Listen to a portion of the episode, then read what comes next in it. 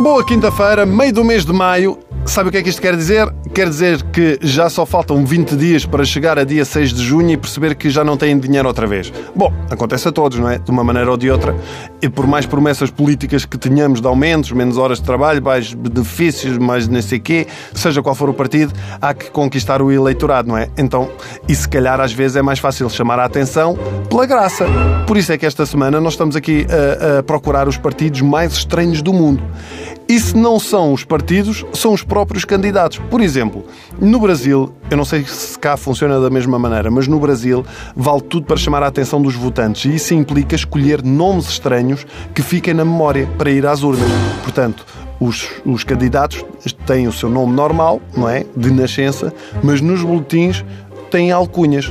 Por exemplo, nos boletins de voto eh, encontraram-se nomes como, isto é verdade, Galega do Churrasco, Toninho do Diabo, Olga, um beijo e um queijo, Primo Pobre, um tipo, por exemplo, que era igual ao astro de futebol Neymar, e então como é que ele escolheu o seu nome? Ficou como Neymar Cover. Ou então um de cabelo comprido e barbas que deu pelo nome de Jesus. É bom ir buscar estas referências bíblicas, porque certamente haverá sempre alguém a pensar: olha, ele realmente disse que voltava e sempre voltou. Quanto aos partidos, há, por exemplo, um movimento em todo o mundo que tem ganho cada vez mais adeptos o movimento Partido Pirata. Não andam de pala nos olhos, não é? Uh, quer dizer, alguns políticos andam, não têm pernas de pau, mas lutam a favor do domínio público, sistemas operativos livres e o fim da lei dos direitos reservados. No fundo, o que é que eles querem? Querem que aquilo que a maior parte de nós faz se torne legal. Oh, está bem. Quem nunca sacou músicas de internet que lança a primeira pen? Estão a brincar comigo? Ok, a gente já fez isto. Este movimento dos piratas tem representação em vários países, incluindo Portugal, e quer-me parecer que todos sabemos quem é pode ser o líder do partido, não é? Rui Pinto.